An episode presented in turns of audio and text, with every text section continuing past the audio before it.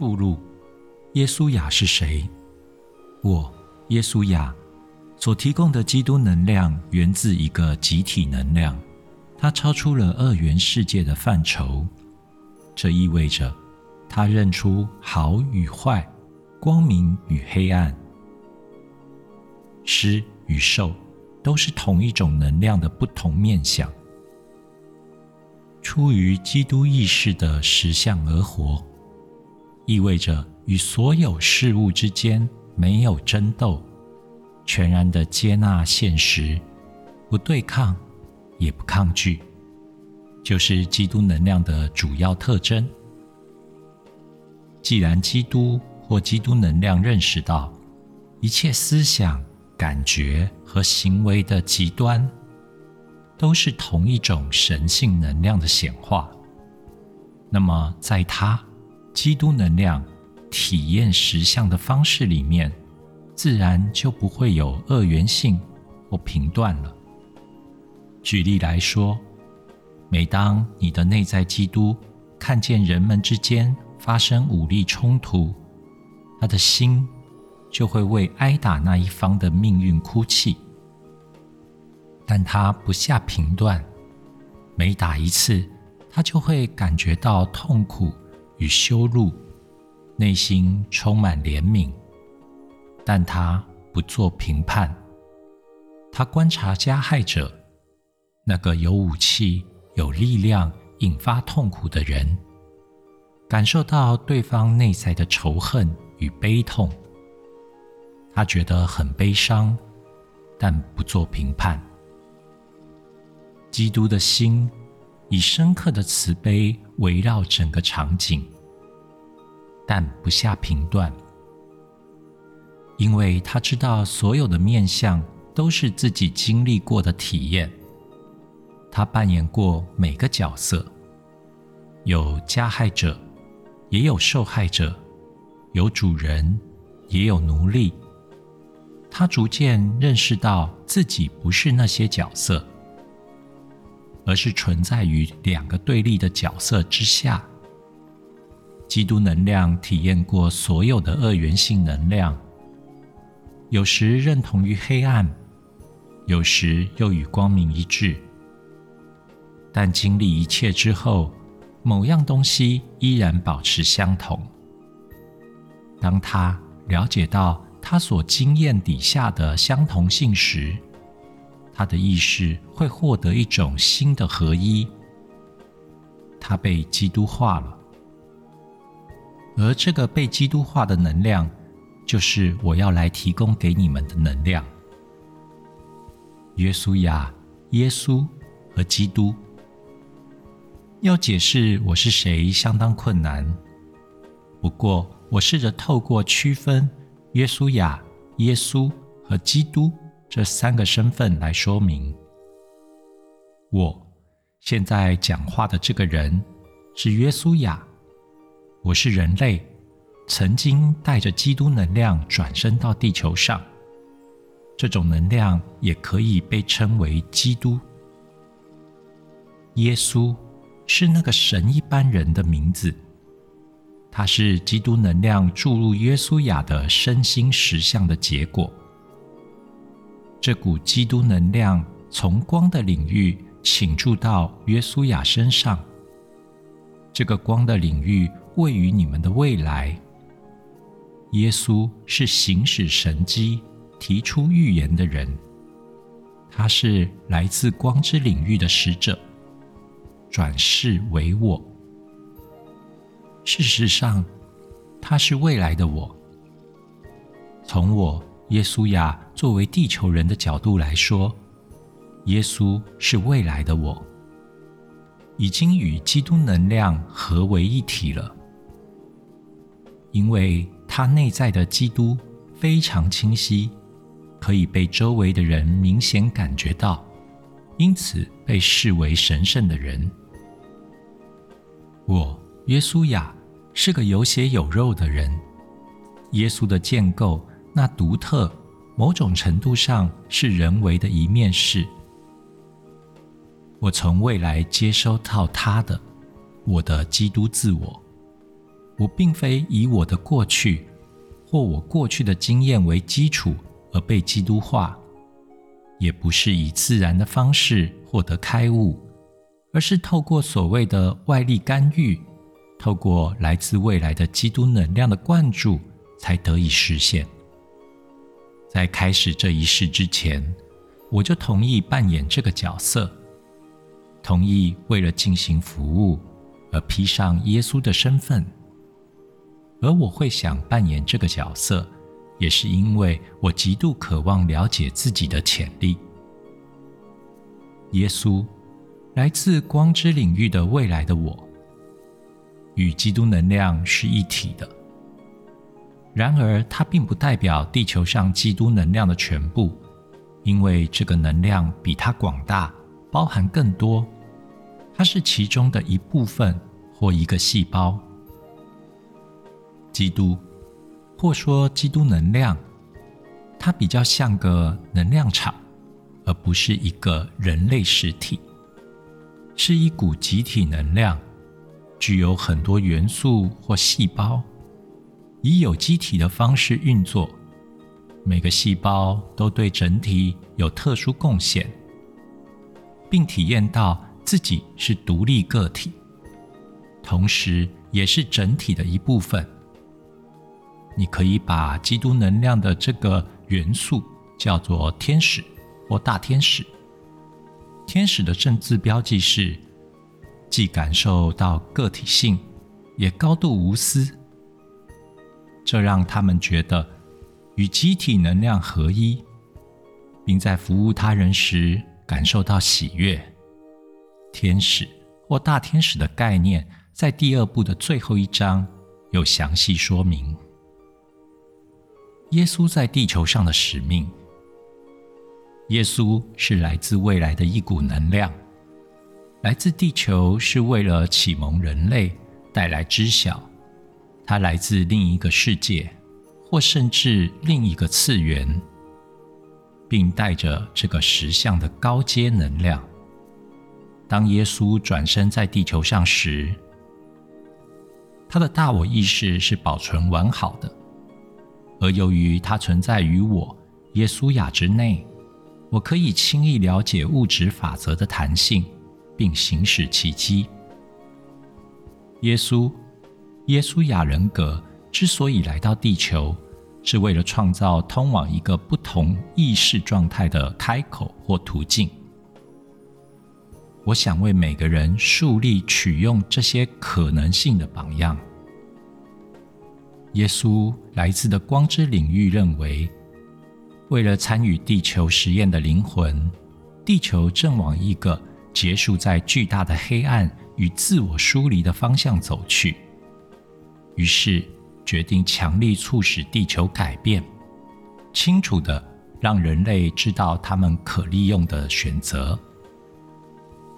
透过传送耶稣的能量人格，我们希望能为人类竖起一面镜子，让他们想起自己的神性本源，以及内在沉睡中的可能性、平静、自由与掌控自我的可能。每个人都是自己实相的主人。你一直在创造自己的实相，可以放开悲惨或不满意的实相，允许光进入，并转化你的创造物。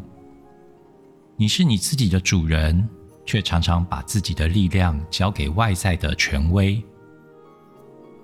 那些声称了解真相并为你着想的人。这种情形会发生在政治、医学、教育等领域。另外，你们的娱乐业充满跟快乐、成功和美丽有关的错误形象，这对任何人都没有好处。除了建构这些形象的人之外，你有没有想过，单单为了创造形象要花掉多少钱？媒体、报纸、电影、广播电视和网络上一直传播的错误形象，这些形象是从哪里来的？他们为什么会出现？是谁设计的？形象是一种施加权力的手段，可以让人屈从，并为自己的真实需求分离，而无需实际使用武力或暴力。形象能让人自动交出自己的力量与自我价值。他们说：“你不会被以暴力强迫，用这样的方式哄骗你。”于是你将会接受这些形象描述的价值观，把它们当成是你自己的，然后依据此行动。这就是我们所谓无形的心智控制。这种控制在自由的西方社会非常普遍。光的作用主要是把清明、觉知和透明带到思想与感觉的无形架框中。这些架框塑造了你的生命。光和心智控制相反。当光进入实相，会打破绝对权力和权威的束缚，并摧毁以他们为基础的阶级制度，把权力的滥用带到光之中。让人们从拿走他们自觉能力的错觉和幻象之中解脱出来。在耶稣生活的时代，他对统治阶层是个威胁。透过他的话和他所散发出来的特质，世人看见权力结构的真实面貌。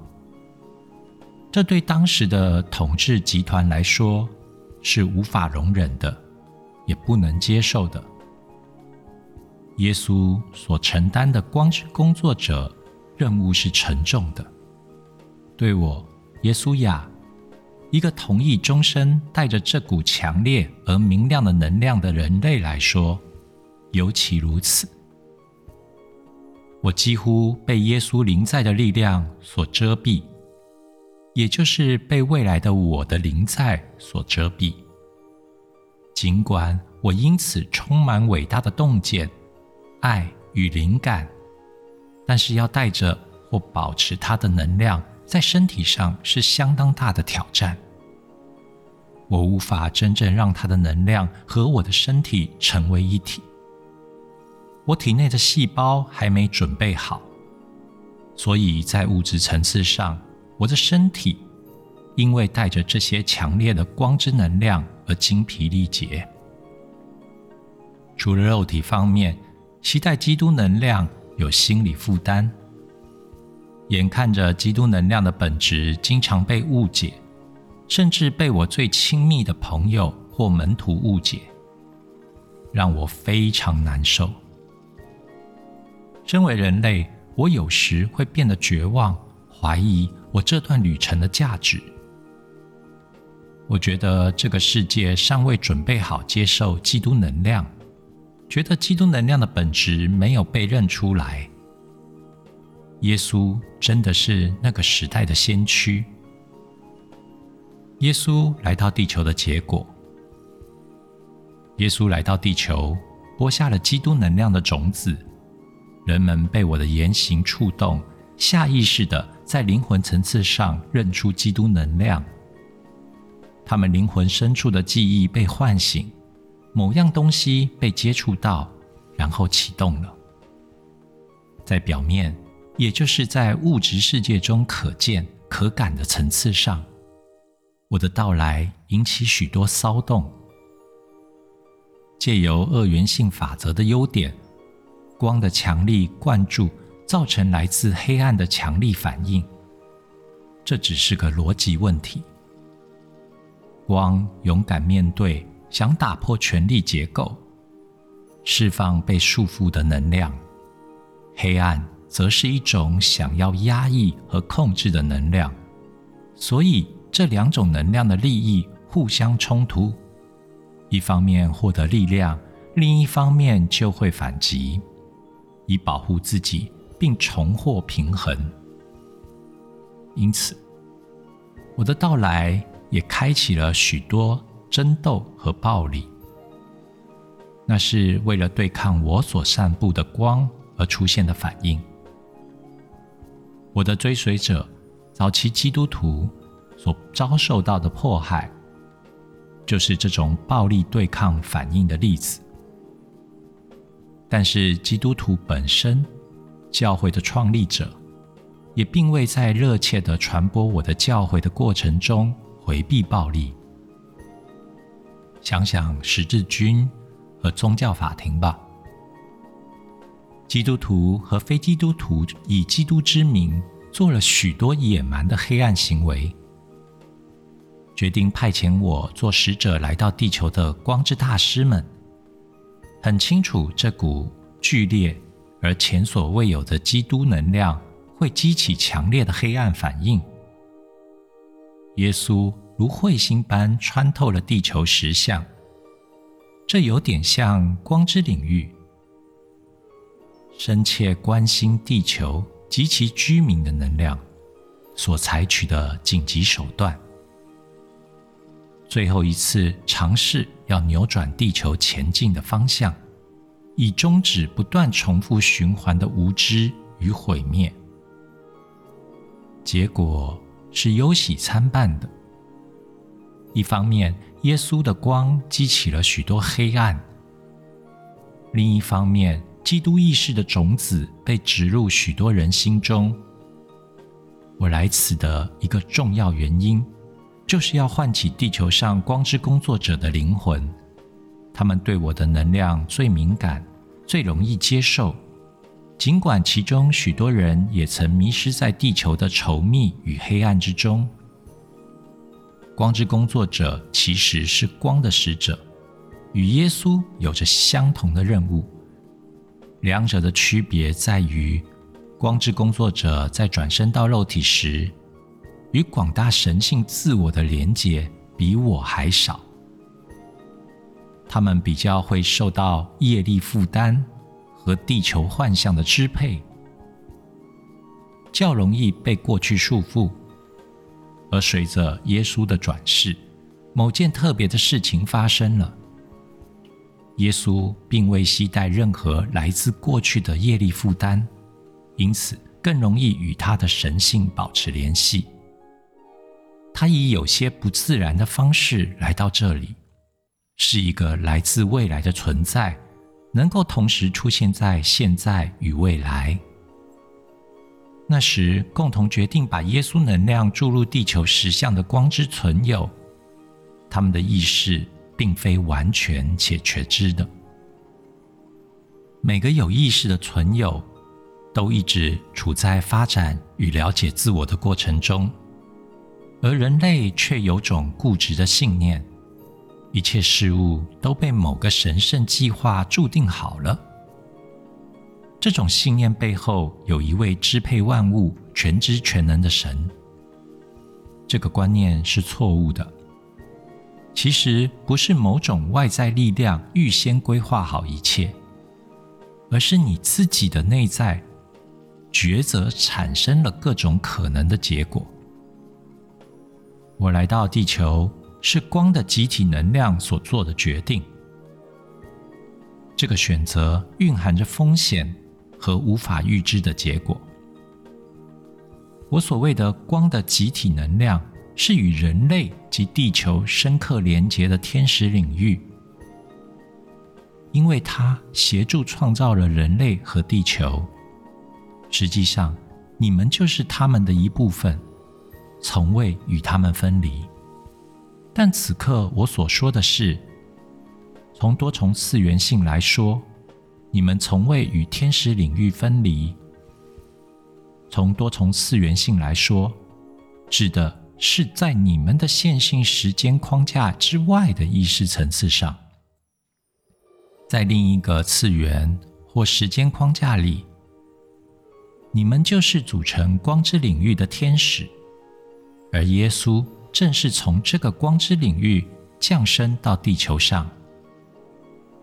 你们光之工作者与耶稣事件之间的连结，比你们所想的还要深。在某种程度上，这是一份集体的努力，你们都对此有所贡献。而我，耶稣亚，是这份努力可见的肉身代表。我要告诉你们，基督能量像种子一样存在于所有人类的内在。如果你们把我当成权威来仰望，就误解了我的讯息。我希望你们相信自己，发现自己内心的真相，不要相信任何外在的权威。讽刺的是，正式的基督宗教把我置于你们的实像之外，当成权威人物来崇拜和遵从。这与我的目的恰恰相反。我想让你们知道，你们自己就可以成为活着的基督。现在，我请求你们认出内在的基督，并且把我的人性还给我。我是约书亚，是有血有肉的人类，而且真的是你们每个人的朋友。和兄长。